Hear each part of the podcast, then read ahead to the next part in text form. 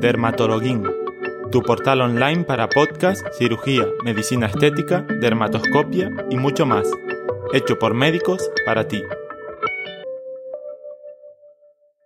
Borreliosis. En esta lección analizaremos la enfermedad infecciosa más frecuentemente transmitida por garrapatas, la borreliosis o enfermedad de Lyme. La borreliosis se transmite por dos especies diferentes, en Europa se transmite a través de la Borrelia burgdorferis sensulato y en los Estados Unidos por Borrelia burgdorferis sensu stricto. Estos patógenos son espiroquetas. Las garrapatas, que actúan como vector, son más activas en otoño y en verano, por lo que aumenta la tasa de infección. Existen tres estadios clínicos, en el estadio 1, la infección temprana localizada, los pacientes desarrollan en el 50% de los casos y en el transcurso de una a dos semanas desde la picadura de la garrapata el eritema crónico migratorio. Alrededor de la picadura se desarrolla una mácula eritematosa con palidez central, de crecimiento centrífugo progresivo y bordes marcados no sobreelevados. Los pacientes pueden desarrollar febrícula concomitante, fatiga o cefalea. Dependiendo de la clasificación, la linfadenosis benigna cutis se asigna al estadio 1.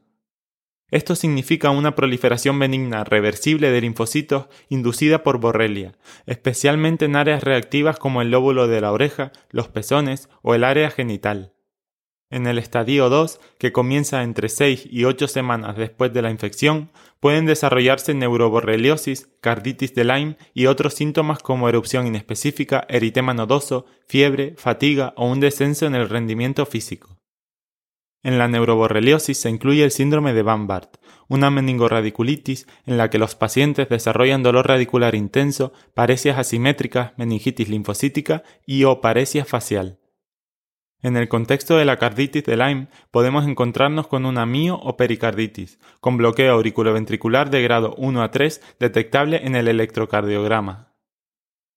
En el estadio 3, que aparece entre varios meses a años después de la infección, se desarrolla la artritis de Lyme, una mono u oligoartritis de las grandes articulaciones. Se produce inflamación articular y sinovitis crónica con infiltración linfoplasmocitaria. La acrodermatitis crónica trófica también puede ocurrir como manifestación cutánea en el estadio 3. Se producen, especialmente en la parte inferior de la pierna, infiltraciones edematosas y eritematosas, y con la evolución, atrofia y esclerosis de la piel con pérdida de los folículos pilosos. Hagamos un pequeño resumen llegados a este punto.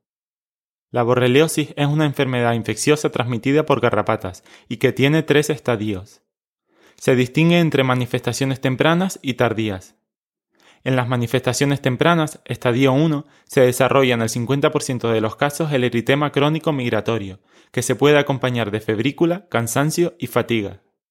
La linfadenosis benigna cutis, un infiltrado linfocitario en áreas reactivas de la piel, como por ejemplo el lóbulo de la oreja, las mamilas o el área genital, se puede encuadrar en el estadio 1 dependiendo de la clasificación utilizada. Entre semanas y meses posinfección se producen en el estadio 2 neuroborreliosis y carditis de Lyme. En la neuroborreliosis se incluye el síndrome de Van Bart, con dolores radiculares y paresias asimétricas como por ejemplo paresia facial. Además, se desarrolla un exantema inespecífico. En cuanto a la carditis de Lyme, puede desarrollarse tanto mio como pericarditis, así como un bloqueo auriculoventricular. En el estadio 3, de meses a años tras la infección, se puede desarrollar la artritis de Lyme.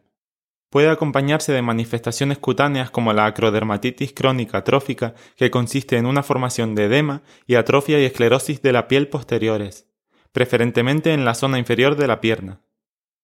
Para el diagnóstico son de gran ayuda la anamnesis y el cuadro clínico.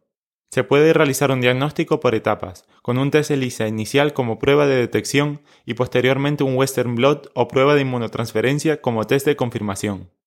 Aunque en grandes estudios se ha demostrado que un tratamiento antibiótico directo en pacientes con anamnesis y cuadro clínicos significativos son más costo efectivos que estudios de laboratorio previos.